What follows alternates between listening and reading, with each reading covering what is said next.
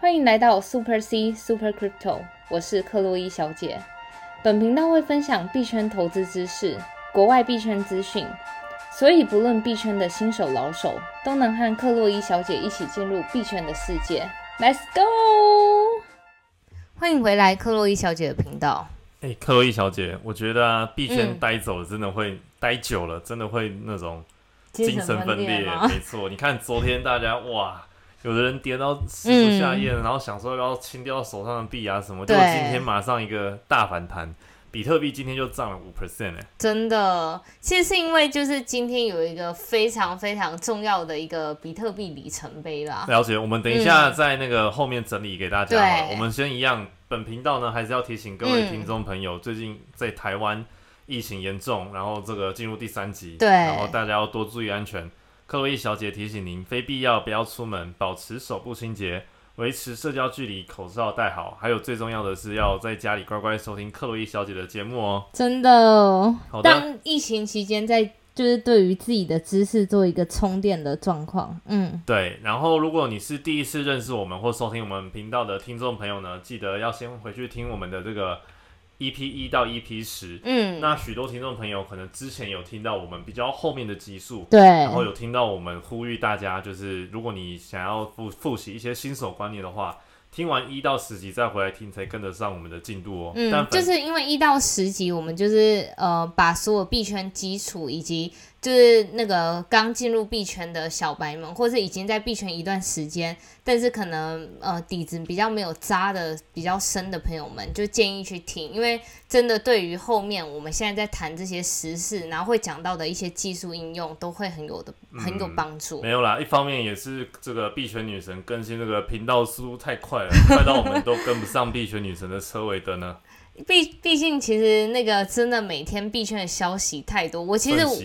对啊，连我自己在币圈工作，我都觉得我已经快追不上这整个币圈的速度了。好的，但如果你是新手小白的话，真的要先去听一到十集啦，嗯因为我们后来有些听众朋友就是后来才加入我们，对然后有听我们的话回去听，然后发现哎、诶听完一到十集之后，决定入这个水很深的这个坑了。嗯，所以如果有兴趣入坑的朋友们，真的不要忘记先把一到十集听完哦。是的，好，然后首先呢，我们来就是回顾一下粉丝的一些留言跟抖内。然后第一个是叫做币圈大怒神头晕仔，然后他留言说币圈资金配置五星优质好节目推推 SPC 火箭月球，哇，这个大概不用看，大概在币圈打混的朋友们都知道是什么意思。真的，然后他说感谢克洛伊小姐信心加持，信众们将追随克洛伊小姐一起上月球。我知道克洛伊小姐的生活非常忙碌，在 BTC 研讨会后还立即跟我们分享心得，真的是太佛心了。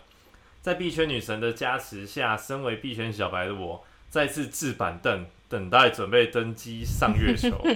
想请问女神币圈有没有所谓的这个主动选币和被动选币的投资策略？自己主动投资，跟随着大盘上上下下，容易晕船，晕船后丧失理智，肢体夸号手指，也容易失控，接着就出场了。我觉得这其实是回到，就是你要先了解你自己大概是倾向什么投资策略的人啦。如果你个人是属于那种呃风险趋避者的话，那其实你可以跟着那些就是大盘的 ETF，就像是那些现在坊间的虚拟货币 ETF，他们主要就是买比特币或是以太币这两个。那然后你又不想要被他们收那个 ETF 的管理费的话，其实你就是定期定额去投资这两个，然后剩下小部分的资金，你可以拿来做一些主动的选币，比如说你可以选一些比较高风险的，但是因为那只是占你资金的一部分，所以呃，我觉得就是可能对你就比较没负担。如果你选的主动投资的币不是表现的很好的话，了解，诶，你讲到这个，让我想起来，你之前有跟我分享过一个嗯故事，就是不知道是你朋友还是谁，对，然后他的投资策略是这样，他五百美金，你还记得吗？五哦，百对对英镑还对五百美金？对对对对对你讲一下好了。就是我朋友，他是他把他一次投资五百美金嘛，就存五百美金进去，他把五百美金分为五个部分，就是它全部每一个部分都是投资小币，因为小币的涨幅是非常大嘛，而且那时候是在一个那个牛市牛市的时候，所以他就是专门挑一些就是潜力的小币，然后分散这一百块在每个标的物，所以有五个标的物。后来他大概过了三个月，然后他的五百美金就变成五千美金。对，但其实这个要呼吁听众朋友，这个策略的风险其实很大。对而且，你看现在的盘势啊，有点像是短熊的这个。是的，那因为小币我们都知道，就是涨幅非常涨得多，跌的也多。那现在比特币的还是在一个低档，所以嗯这个策略啊，它算是某种上是一种主动选币的策略，对就是挑各种小币，只要压到一次中了，那它就是可能五十倍、呃五十趴、三十趴的涨幅。是的，对，但这个的话，其实以现在的盘势做这种操作会风险比较大一点。嗯，那我这边其实也可以分享，就是说我跟这位听众朋友一样，就是币圈大怒神头晕仔，我这两天也是被洗到头晕。嗯，那这个时候呢，可能你要先检视一下你自己的心态，你觉得你是比较适合做这个左侧交易或者是右侧交易的这个投资人。那什么？么是左侧交易？什么是右侧交易？左侧交易就是指说你在买币的时候，你都是买在低点，然后等到它等待它涨幅的时候上涨，你就可以在相对较低的这个位置买进。那右侧交易就是你要等到诶趋势或者是形态确立之后，你再开始买，然后跟着这一波趋势往上搭。嗯，那你右侧交易你买到的这个价位可能会比左侧交易还要高，但是呢，它算就是已经确定趋趋势已经对，有点这种。主动选币的感觉。嗯，所以其实这两种策略都没有对或错，但是左侧不管是左侧还是右侧，你在投资的心态也会有所不一样。像右侧的话呢，因为我们讲右侧是比较等待趋势确立之后再大胆的买进，但你做右侧的话，你的这个停损要做得非常的好，因为会有非常多的这种所谓的假突破或者是什么的。其实最近很多假突破对，所以如果你嗯没有做停损，就像我一样，我自以为我是右侧，诶，趋势形态确立了，又大量了，然后什么三角收敛准备买进，就隔天晚上被套。嗯，那如果你有做好严格的停损的话，你就算停损掉，最后的损失也不会比就是你不停损然后亏了那么多还要来得多。但如果你觉得这种你不适合做右侧的话，那保守的方式就是你就是走左侧交易，嗯你嗯永远都是买在现在币价相对低一点的位置，但是你坚信它的基本面还有整个大盘的环境，那这样子的话，你就有机会比较买到相对低的位置，然后就慢慢等它上涨。那这个就会需要时间。那其实这两种方式都有人做，也有人混着做。对，但如果你混着做的话，如果你没有做好控管，就会像我一样，我自己现在都不知道我是左侧还是右侧。其实大家就是一直常在说低买高卖，可是关键是你看哦，现在每次一直在低的时候，然后大家就纷纷一直进场，慢慢布局，慢慢布局。但是关键是你需要很多的耐心去等待它回调。可是我在这一阵子一直收到很多朋友们的私讯，就说：“诶，克洛伊小姐到底怎么办？我已经就是每次她逢低，我就一直是买，一直买，买到我现在都是没钱，然后再加上没信心，然后她又想要就是又觉得会更低，然后又想要这时候卖掉，所以我觉得这时候就是一个非常矛盾的时候，就是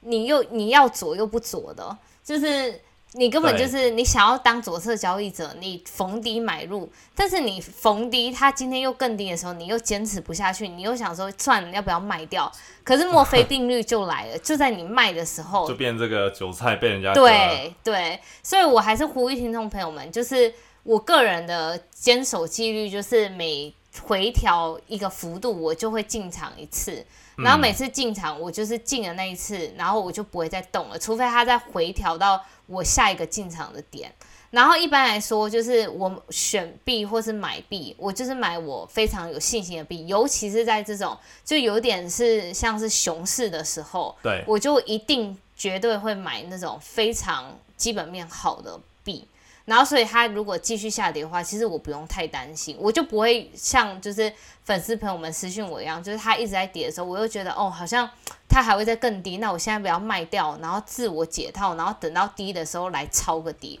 我我要跟听众朋友们说，我在币圈那么久了，我跟你讲，真的没有一个人能够成功抄到最底的。或者说实话，就是你要预测行情，其实是不明智的选择，因为永远对没有人知道行情会怎么走。对啊，那你要根据行情的变化去推算，就是做好打算，嗯没有说哦，未来下一天就是一定会跌一根，或者一定会涨一根。的，就是所以我觉得最好策略就是永远是平均乘法平平均成本法，就是你每一个降到一个点的时候，你进场一次，再降一个点进场一次，这时候你就能确保你在每一个就是回调的幅度，你都有进到场。万一它突然弹起来，OK，那就让它弹吧，因为你至少没有错过这个。是，其实我们都可以理解，就是粉丝朋友们为什么会问或者是担心，但是。其实这些答案都是千古不变的，就是还是要回想检视一下，当初你买的这个价位是因为什么原因？是因为有什么利多，或者是你的技术分析等等的指标。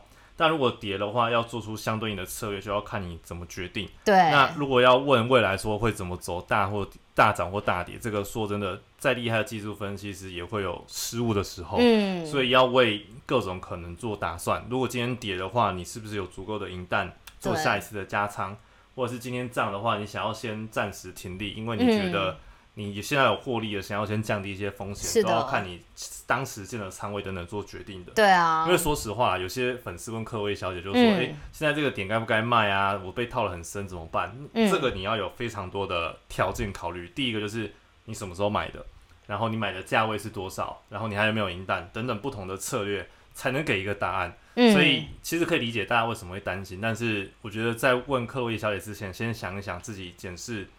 自己适合做这个左侧交易或者是右侧交易，对，然后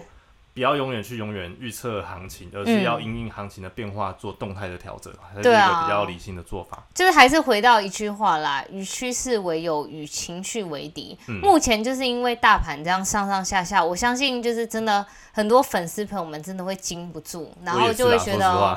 就会觉得，哎，是不是我现在该就干脆全清了，然后等低点的时候我再捡回来。然后我真的再次呼吁大家，真的连我自己在币圈待了好一阵子，我都没有办法精准的预测行情。真的是很很困难的一件事情。那这个部分呢，就再留给粉丝朋友思考一下了。那希望这样子的解答有帮助你调整更好的一个投资的心态。对。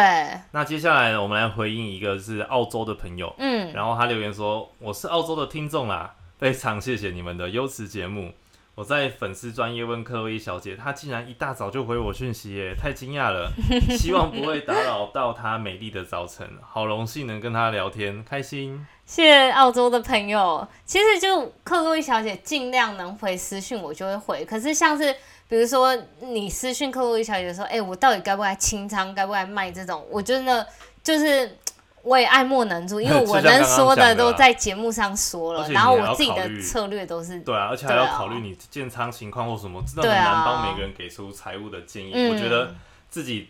部位或者自己进场的原因，自己是最清楚的。对，是的。如果你想要。请教这些部分的话，我觉得先回去想一想。那如果你是有其他问题想请教科威小姐，也先想想你的问题适不适合问啊，等等之类的。然后记得要注意礼貌。嗯嗯，好，那来询呃回答下一个听众朋友，他说谢谢克洛伊小姐。然后这是博如啦，他说谢谢克洛伊小姐很用心的在解答每个人的提问，给你鼓励和支持，在频道都有听到，期待期待每天都听得到你的声音，听到币圈最近的消息。加油！刚开车听听的这个 EP 五十跟 EP 五一，谢谢大家的支持。真的，大家都有按照我们的这个频道规划慢慢去收听。真的。那记得博如就是开车的时候，就是要认真，就是要认真开车。真的。不要就是跟其他听众朋友听到听到开车可能迟到啊，或者是差点出意外等等。对，因为毕竟真的有一些姿势比较硬啦，然后。就很怕你就一不留神，然后就太专心了，然后就忘记。多注意哦。嗯对。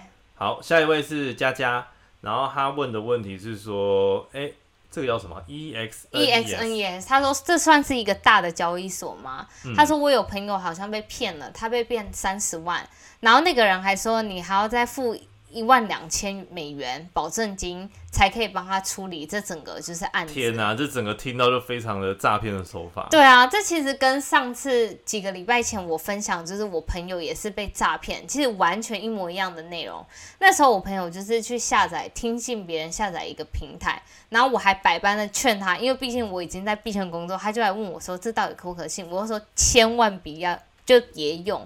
然后，但是人对人有时候就是经不起钱的诱惑，因为那那种怪异平台一开始就是会花小钱钓大鱼嘛，他就说，哎，你首次入金这个，然后我就给你什么二十 percent、三十 percent 的回扣什么的，所以他就越陷越深，就想说，哎，我反正打钱进去，然后我还可以提得出来，那他就越打越多，后来打到一百多万台币，然后后来就是这种平台都是这样，就是放长线钓大鱼，等你真的入金一百多万的时候，他才告诉你说，哎，你因为触犯了什么法规，然后目前你啊就是没有办法提。提出钱来，除非你再付，比如说三十万台币，我才能帮你解开全部，你才可以把钱拿回来。一般这种就是一听就是完全是诈骗了。真的，所以听众朋友要多小心这个诈骗的手法。那如果想要对诈骗的币圈诈骗的常见手法的话呢，欢迎回去听我们 EP 三十三，里面有各种诈骗的情境。那如果你身边朋友遇到这样子的话呢，就是还是要提醒他，如果他真的不听的话，那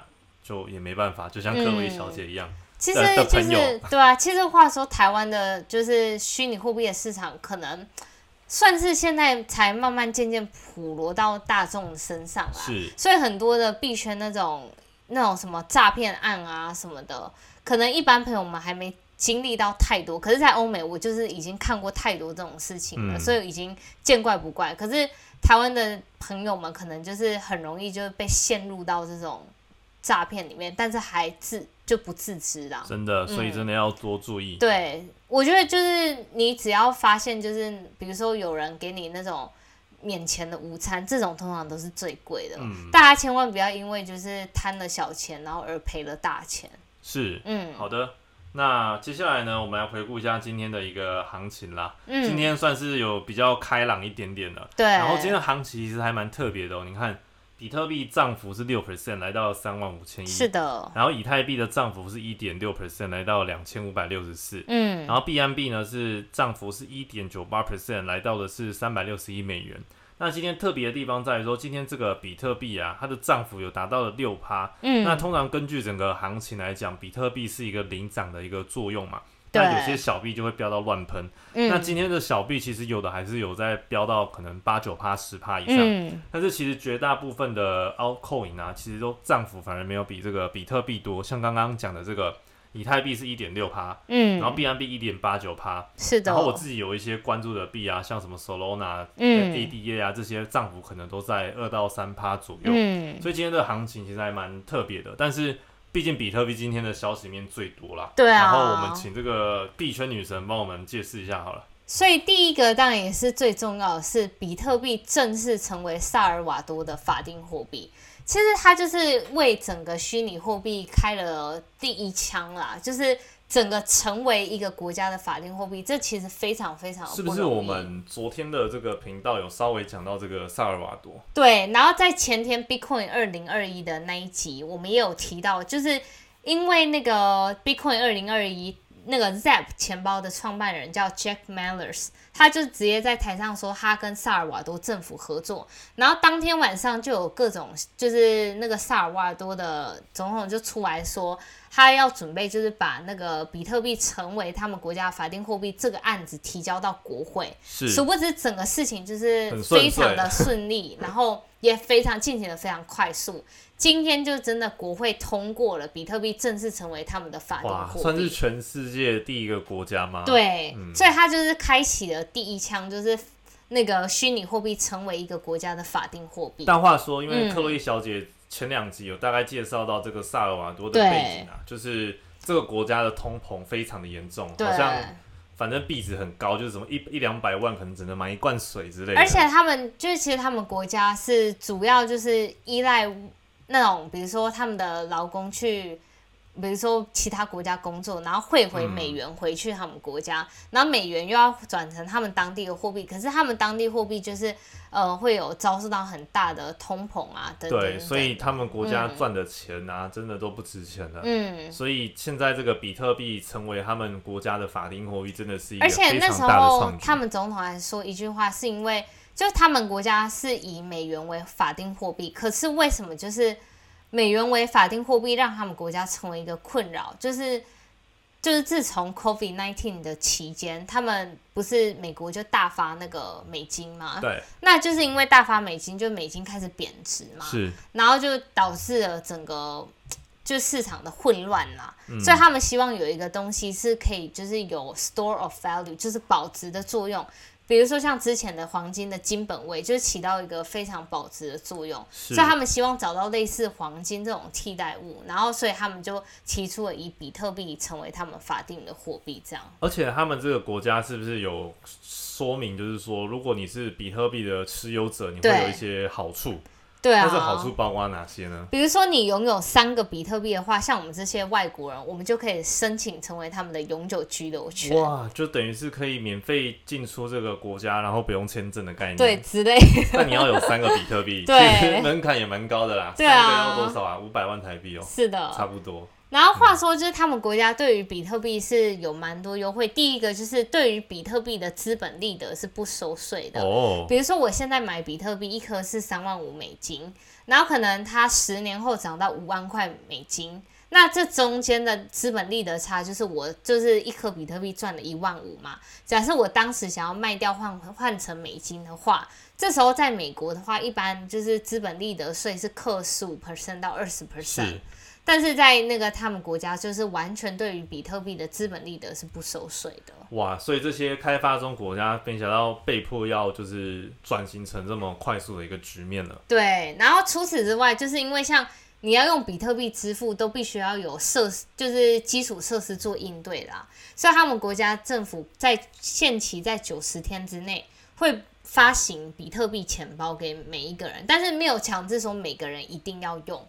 然后除此之外，他们把他们国家的法定储备金储备了一点五亿等值的比特币。哇，这个真的是非常伟大的创举，会不会哪一天这个国家因为比特币致富都有可能？哎、真的是有可能、而且你看，人民还拿得到这个比特币钱包，所以哎、好像不错的样子。然后话说，就是因为他开了一枪，就是比特币成为他们国家的法定货币，那其他的中南美美洲国家其实也都想要跟进，比如说像巴拉圭或是墨西哥，因为这些哦国家都遭遇了通膨非常严重的就是打击啦，所以希望就是引进比特币能作为一个稳定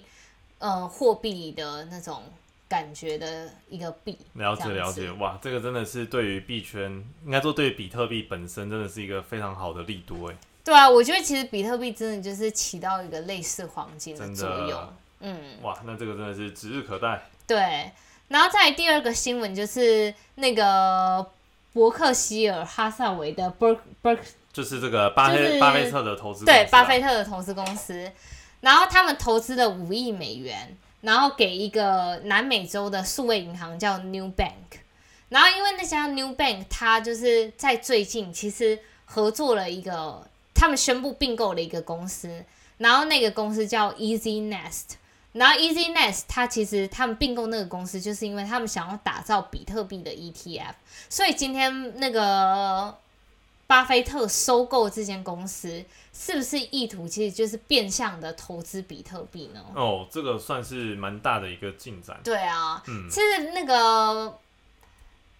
巴菲特他主要一般以前的投资都是偏向于那种，比如说像船产。可口可乐啊，或是一些比较稳健的一些公司啊。所以那时候互联网兴起的时候，巴菲特就错过了这个 FB 啊、对 Google 亚马逊等等的公司。但这一次的这个投资的这个举动啊，就是嗯五亿美金哦，给这个南美的这个数位银行 New Bank，对，然后因为这个 New Bank 接接下来会发行这个比特币的 ETF 嘛，是的，那这样子的话，确实有可能像各位小姐讲，就是有点开始变相转往这个数位诶虚拟货币的这个领域。嗯，嗯。其实我觉得除了他们投资这间公司，除了他要发行 ETF 之外，我觉得另一个面向更像倾向于，因为 New Bank 它是在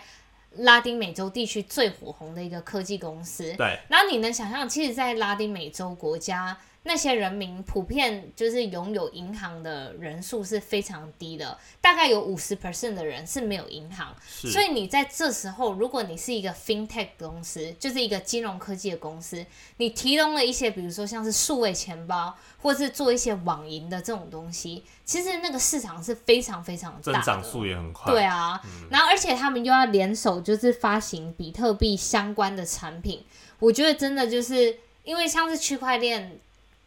之一要解决的就是问题，就是那些没有银行的人嘛。因为像是区块链很简单，你其实只要线上申请一个钱包，你就可以开始转钱，我根本就不需要就是去开银行啊，然后做什么身家调查都不需要。所以像是这种区块链在那种中南美洲国家或是拉丁美洲国家，其实是可以拓展的非常快的。是，所以我觉得它变。就是他投资这个 New Bank，除了就是他的业务很新颖之外，另一个是他他的业务投资在那个他的那种开发中国家市场是非常适合的。真的，刚刚上面两则消息其实都是跟这个中南美洲、拉丁美洲有关。对，所以未来这个区块链的发展，有可能这些国家反而是走到一个非常领头羊的动作。对啊，因为其实我觉得区块链这种东西对于解决。一些贫困的国家是非常有用的，像是我们之前介绍过的 Cardano，它的代币 ADA，它其实就是跟那些那个非洲政府合作，不管是改善他们当地的金融就支付也好，或是改善他们的教育系统，以区块链的方式去改善他们的这方面面向。其实我觉得就是比起你在开发就是已开发中国家推这些业务，因为已开发中国家本身法规成熟啊，对法规成熟，这些基础建设都非常的成熟的，像是金融，我们今天就算没有区块链，我们 Visa 还是可以使用的非常的好的，对啊，所以就是，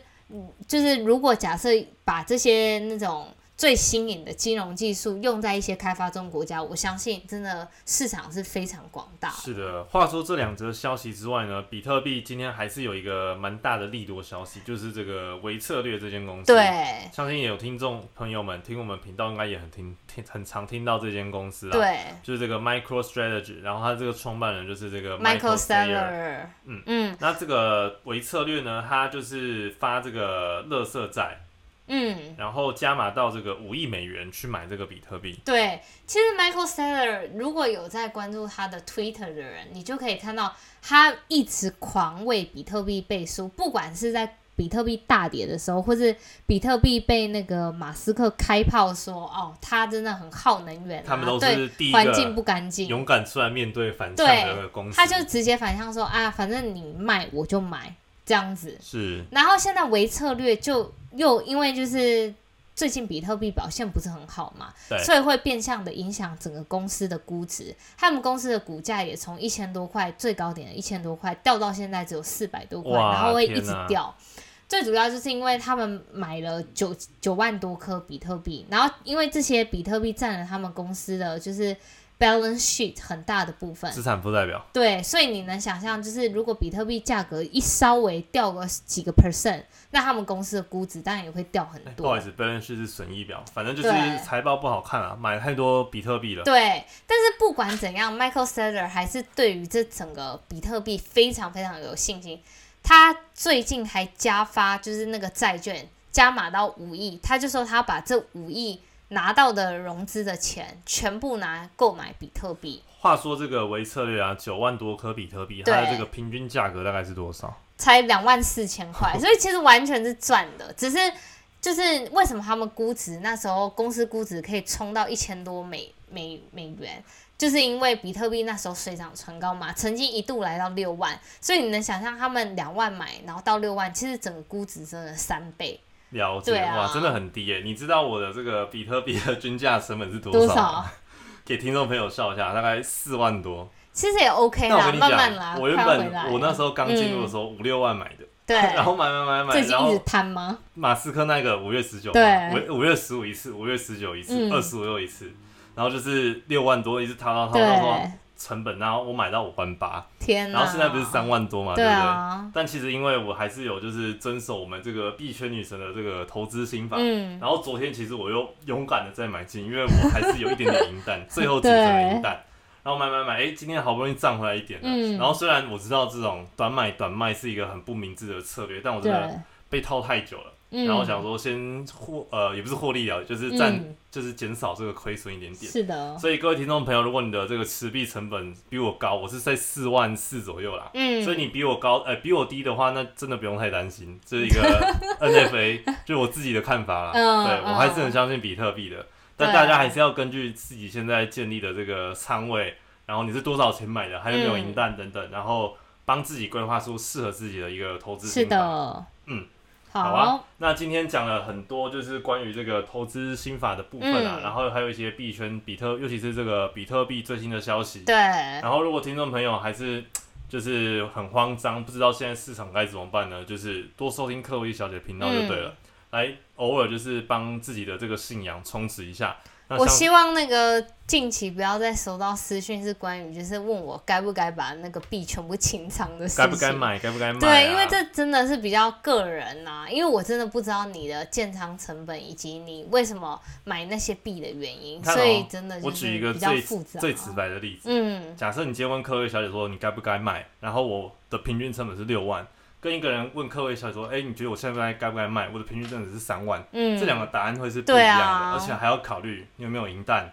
而且我也不知道你到底配置了多少侧资产在上面，对，所以很难去评断说，就是你到底该不该卖。要是我叫假假如我叫你全卖，然后隔天大涨起来，那你就真的我就被泡死 啊！对啊，真的，所以我们以上的频道呢，都是自己个人的一些意见，然后都是 NFA，就是让 financial advice，非财务建议。嗯，那如果有其他就是币圈的消息或什么，我们当然是会主要还是会分享给大家。对，好啊。那希望听完今天本集的听众朋友们，再去检视一下现在自己的这个 portfolio，就是嗯资产配置。资产配置，然后现在这个点位呢，其实还是一个不稳定的点位，嗯所以如果你每当要开一个仓位的时候，要先想一想，然后记得不要重仓，然后永远都要有这个保持赢蛋的机会，嗯因为老话一句啦，机会是给准备好的人。对啊，平常准备好赢弹，昨天就应该有抄到底的朋友们，今天反弹真的算是恭喜大家了。嗯，而且还有一个是耐心很重要，对，就是跟时间做朋友，你永远不会输了。是的，好，那今天的节目呢，就先录到这边。如果觉得我们频道还不错的话呢，可以到我们粉丝专业的这个置顶连接有抖内的这个连接，那你可以抖内给我们的币圈女神。你想要透过这个热钱包抖内，或者是要透过这个绿呃我们的这个抖内的连接的话呢，都可以。嗯那如嗯，果还没有发了我们的粉丝专业的话呢，记得要去按赞，才可以收到币圈的最新消息喽。嗯那以上的节目呢，就录制到这边，我们下期再见。，See you。